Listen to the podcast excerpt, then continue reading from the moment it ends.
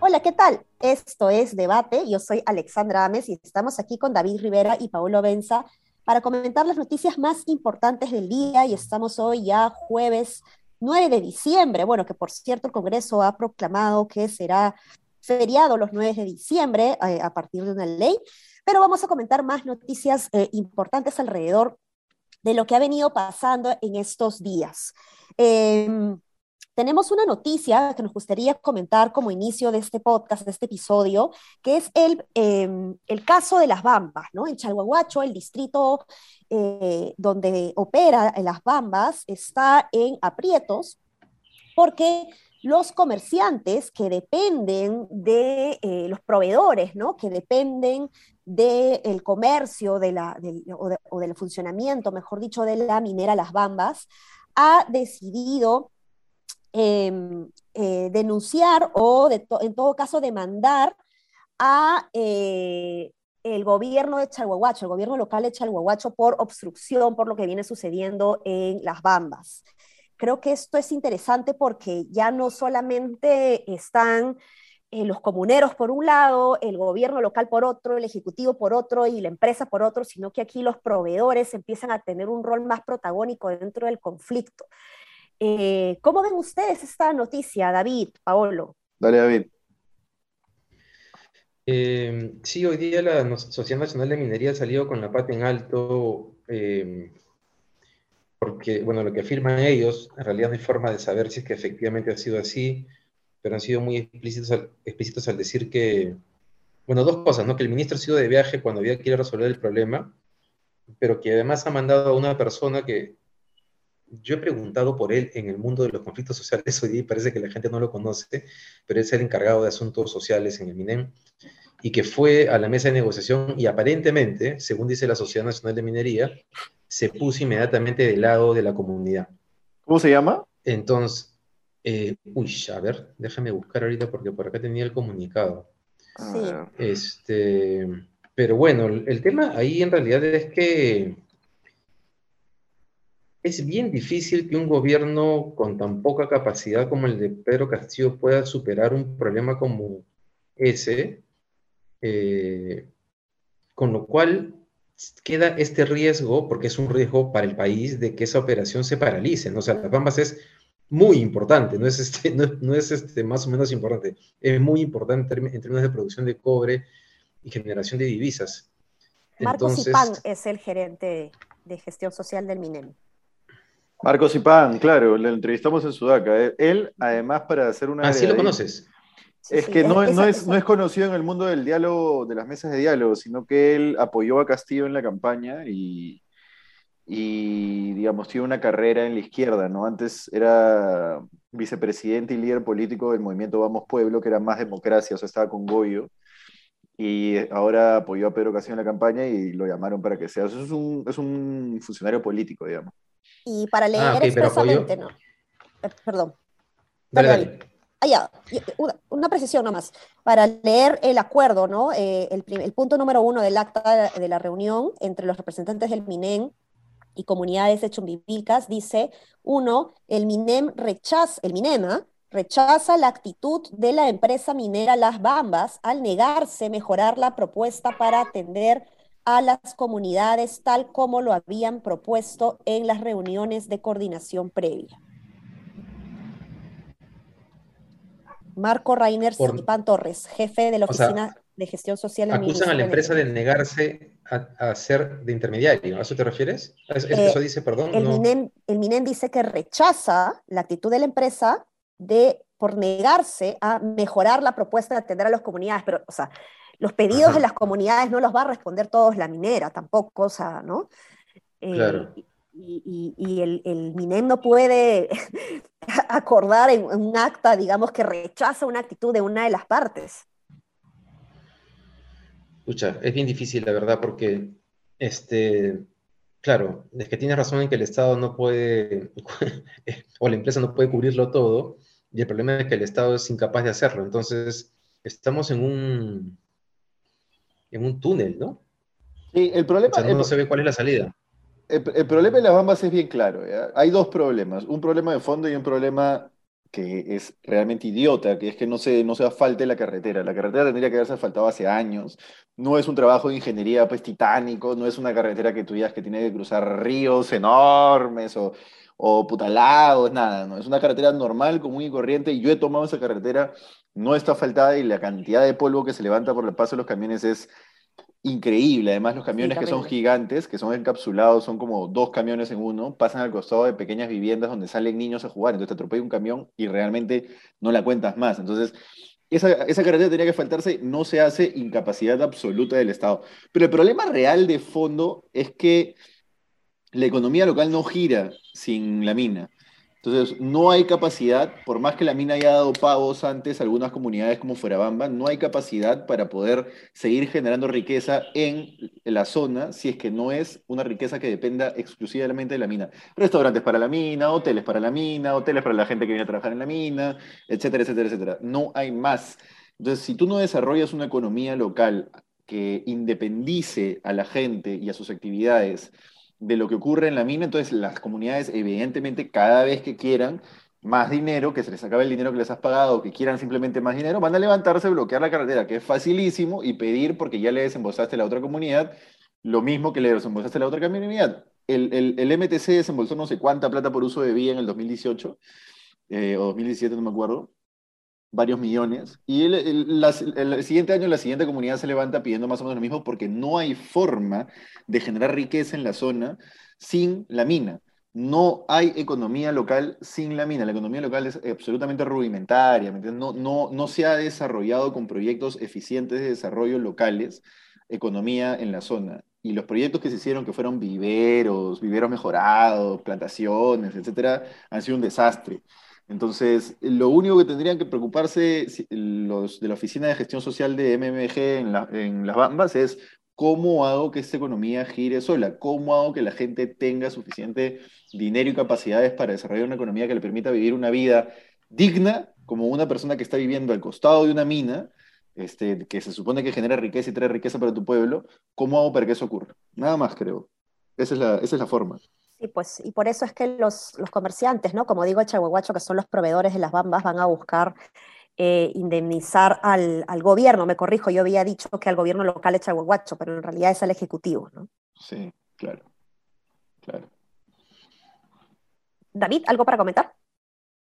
No, no, no, estoy de acuerdo con lo que dicen. Este, básicamente con eso, ¿no? Y cada, cada, digamos, cada solución a los conflictos sociales en el Perú siempre es temporal, porque el problema de fondo que ha planteado eh, Paolo no se resuelve y pucha, y no, se, y, no, y, no, y no hay forma de que eso cambie.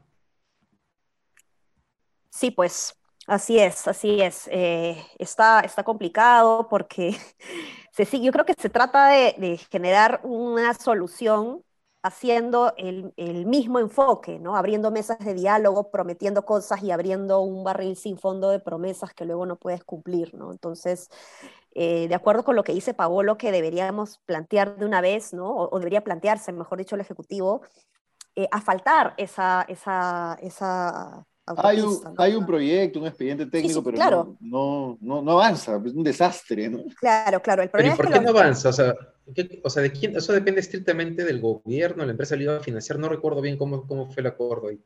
Eh, eh, o sea, es, el, es, es, el MTC, pero el problema justamente es que está catalogado como vía nacional y eso es lo que no quiere la comunidad, ¿no? Claro, claro. Porque, eh, porque como vía nacional las Bambas no puede pagar por su uso. Claro. Entonces también hay una traba de parte de las comunidades que, claro, quieren, quieren seguir pidiendo dinero para el uso de esa carretera. Entonces... Pero lo cierto es que el problema de, la gente, ya no necesariamente de los que ejercen un liderazgo o un activismo, digamos, en contra de la mina, sino de la gente, es, es el polvo. Entonces realmente el problema de la gente se solucionaría, no todo el problema, evidentemente, pero, pero un pedido eh, genuino de la gente, no, no, no del activista, ¿no? Es, es el tema del polvo. Claro, pero, eh, pero eh, digamos, utilizan eso como excusa, pero esa excusa desaparecería. Claro. y eh, claro, y, pero el problema ya de la acción política que toman los, los, eh, los que están, los activistas, digamos, que están en contra de la mina, es, es el control de la, de la vía, ¿no? Claro. Oye, eh, antes de pasar al otro tema, un comentario, chicos. ¿Vieron, ¿Vieron la entrevista de Milagros Levia con, con Puca? Que, le dice, ¿cuántos años se demoró en acabar la universidad? Y, y, Puca le dice, este, no me acuerdo qué, y Milagros le dice, no, yo acabé becada en cinco años en la Universidad de Lima. Y Puca le dice, ¿y cuánto es 0,5 a la menos 1? y Milagros le va, ah, ah, ah, no lo vi, pero, pero, pero por WhatsApp me compartieron el, este, este, este, este, intercambio. Esa época se la sabe todas, pero ya. bueno. es, capaz, es bien capo para manejar esas, situaciones. Eh, yo no le tendría paciencia como periodista, ¿no? me pidan que entreviste a alguien así porque es como me, descuadra. Pero Él sería, sería mucho mejor presidente que Castillo. Muchísimo mejor presidente que Castillo. En términos netamente más peligroso, y más, peligroso. también. Claro, claro. Y más peligroso, sí, así es. Qué miedo. Bueno, pasando a otros temas, eh, hemos conversado esta semana respecto a la ronda de, no se le llama de negociaciones, pero la ronda de diálogo eh, que, que, suele tener un presidente cada vez que está en los últimos años inmerso en una posibilidad de vacancia, ¿no? Y varios partidos políticos han accedido a, la invitación de Pedro Castillo para conversar, eh, varios partidos políticos. Eh, y ante esto, pues sí, la negación de vacancia, César Acuña ha dado declaraciones respecto a que son los partidos Somos Perú, Podemos Perú y el Partido Morado los que son los aliados del gobierno del Castillo, y él como que trata de sacar cuerpo diciendo expresamente nada de alianzas con el gobierno. Sin embargo, hasta donde sabemos, ¿no? Eh, hay funcionarios de alto nivel que militan en Alianza para el Progreso y no necesariamente en Somos Perú, Podemos Perú, Partido Morado. Eh, ¿Cómo han visto ustedes estas declaraciones del señor Acuña?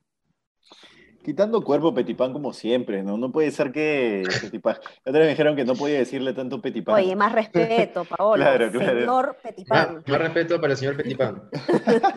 o como le dice, como le dice León Moya, caramanduca traicionera. ¿Cómo le va a decir caramanduca? Qué bueno. No, pero Acuña, como siempre, quitando cuerpo, la palabra de Acuña vale menos que no, vale nada. No vale nada. Acuña puede salir a decir A, B, C, D, e, es exactamente lo mismo.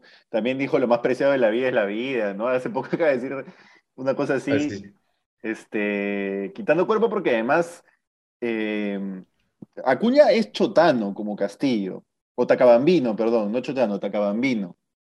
Eh, y Acuña sería el aliado natural del gobierno y debería asumir ese rol. Es decir, no tiene lectura política, porque si APP le da soporte político al gobierno, sin, por supuesto, blindar este, actos de corrupción, pero le da soporte político al gobierno eh, abiertamente, yo no creo que se quemaría, al contrario, yo creo que APP podría recuperar un vuelo nacional que no tiene y un vuelo para una eventual carrera presidencial que no tiene pero porque Acuña, si no es así, nunca va a ser presidente de este país y APP, que es el partido de Acuña, nunca va a tener la presidencia del país, va a tener algunos congresistas, como siempre, algunos gobiernos locales, pero no mucho más.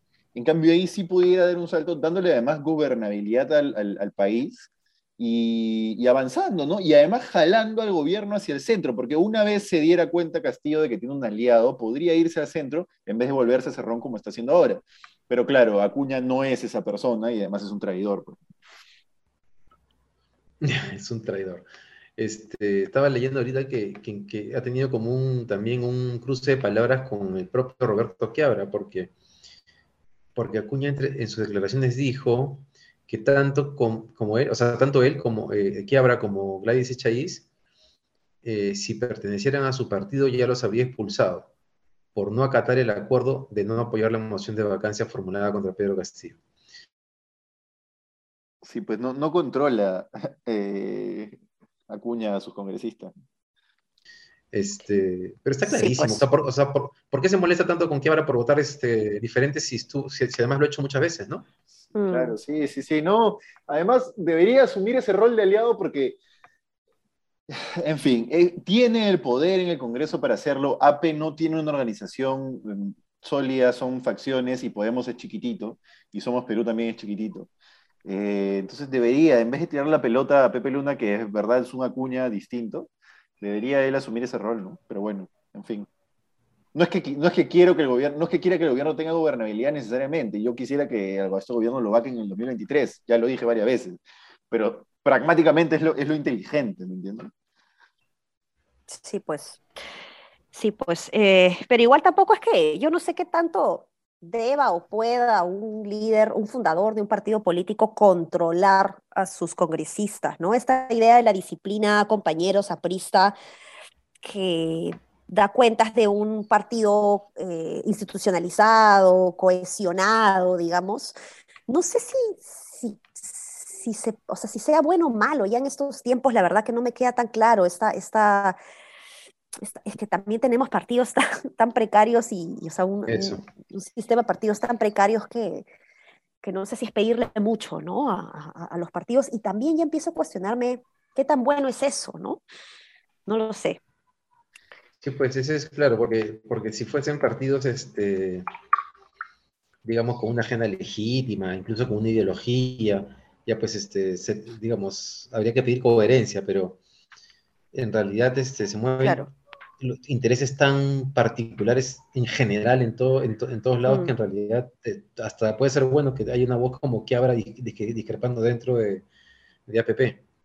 Sí, pues. Sí, pues. Bueno, Pasamos a otro, a otro tema, y bueno, estamos volando en, tiempo, pero, pero no quería dejar de comentar, eh, chicos, sobre el carnet de vacunación, que me parece que ha pasado un poco desapercibido, o sea, se, informó en su debido momento que se iba a pedir, eh, se iba a exigir el carnet de vacunación para ingresar a establecimientos públicos eh, cerrados, como centros comerciales, supermercados, restaurantes, y esto rige a partir de mañana. Y eh, mucho cuidado, ¿no? Porque ya si a partir de mañana queremos entrar a un supermercado, queremos entrar a un restaurante o un centro comercial, se nos va a exigir el carnet de vacunación físico o el virtual, ¿no? Eh, se ha generado mucha discusión alrededor de si es necesario o no em, pedir este, esta exigencia. De hecho, los empresarios en su momento se opusieron diciendo quién va a pedir el, el, quién, o sea, que no tenían, digamos, las capacidades logísticas para exigir el carnet de vacunación, pero era un argumento que se caía solo porque ya había gente en estos determinados puestos, eh, tanto como centros comerciales, restaurantes, Em, y supermercados que medían temperatura, que entregaban alcohol gel, entonces esa persona también puede hacer el trabajo de, verificar que haya un, carnet de vacunación. ¿no? Pero em, más allá de eso, no hemos, me parece, discutido en este podcast sobre la pertinencia de pedir, de exigir un carnet de vacunación para entrar a establecimientos. ¿Es eh, anticonstitucional? ¿Cómo, cómo, cómo lo ven ustedes? Es sensato, es lo que tiene que ser es lo que la lógica manda. No hay forma de que alguien alee libertad si es que su libertad pone en riesgo la salud de las demás personas vacunadas y no vacunadas. Entonces, en fin, y además no hay motivo eh, científicamente comprobado para que no se deba uno vacunar en este caso. No hemos pasado por la peor tasa de mortalidad del mundo. Eh, aunque estoy seguro que Bolivia tiene una peor, pero no la ha sincerado, ¿no? Pero la peor tasa de mortalidad del mundo, sinceradas en cifras de lo que se maneja. No pueden ponerse en esa posición. Oye, yo sobre eso quería, he, perdido mi carnet de vacunación, de hecho, pero el, virtual, lo, el, virtual lo aceptan, ¿correcto? Espero, esperaría. Sí, sí, lo así es. Bueno, ya. Más práctico. Quería comentar una nota que acaba de sacar Salud con Lupa hace unos minutos, que dice los antivacunas ponen su fe en un papel para eludir las restricciones del gobierno, que básicamente trata sobre cómo Beatriz Mejía, que es esta abogada conservadora que se peleó con López Aliaga, me parece, en, las elecciones. Sí. Eh, que está promoviendo una exención de vacunación, que es un documento que se puede utilizar cuando tú te quieres eximir de ciertos procedimientos médicos por razones de fe religiosa o porque tienes contraindicaciones médicas. Ah, pero, pues. pero claro, en este caso a la gente. Se, está haciendo, y en este caso se está haciendo viral para personas que no tienen ninguna de las dos, pero que están alegando una fe y unas creencias eh, de cierto tipo que en realidad son creencias en fake news. Y eso ya se está promoviendo para que se eludan las, las, las decisiones del gobierno. Está mal pero no tendría, discúlpame David, pero no, tendría que aplicar porque mm, en el caso, por ejemplo, de las transfusiones de sangre, digamos, ¿no? Que eh, uno puede eh, eximirse de eso por la fe y bueno, tú te perjudicas, pero no vacunarte no es una cuestión de que, ah, bueno, piña tú, es, es afectar a la comunidad. ¿no? debería, no debería aceptarse, no debería ser una norma que se acepte, pero en este país se puede llegar a aceptarse y esperemos que no, esperemos que se, se, norma, se norme la cuestión de la forma racional como para que este tipo de, jugarretas no, no pasen, ¿no? Porque, porque, digamos, si no, la verdad es que con qué cara vamos a, encarar la tercera ola que todavía no llega, pero llegará, ¿no? Entonces, en fin, no sé, David, ¿tú cómo lo ves? No estoy de acuerdo contigo. Estaba pensando, eh, ¿ustedes se acuerdan este, cómo es el carnet de vacunación? Digo, estoy de acuerdo con que se exija en los espacios cerrados este, el carnet de vacunación. No creo que se esté violando ningún derecho constitucional porque no están obligándote a que te vacunes. Te están diciendo, no, no te quieres vacunar, monstruo, no te vacunes, pero no, puedes poner en riesgo a otras personas. Es lo que tú decías, ¿no? el derecho de los demás. Pero estaba pensando más en el tema de, de la informalidad en el Perú, la ilegalidad y la posibilidad de que la gente comience a tener este carnet de vacunación falsos. Sí, pues. Este, pero claro, pero claro, pero no sé si en los carnets de vacunación el nombre está a mano o está impreso, está a mano, ¿no? A mano. Ya, pues eso, lo van a, eso, lo van a, falsificar. Lo van a falsificar, pero igual ahí yo creo que la segunda medida para corregir eso va a ser eh, usar solamente el app, ¿no? Sí. es decir, que hay una persona.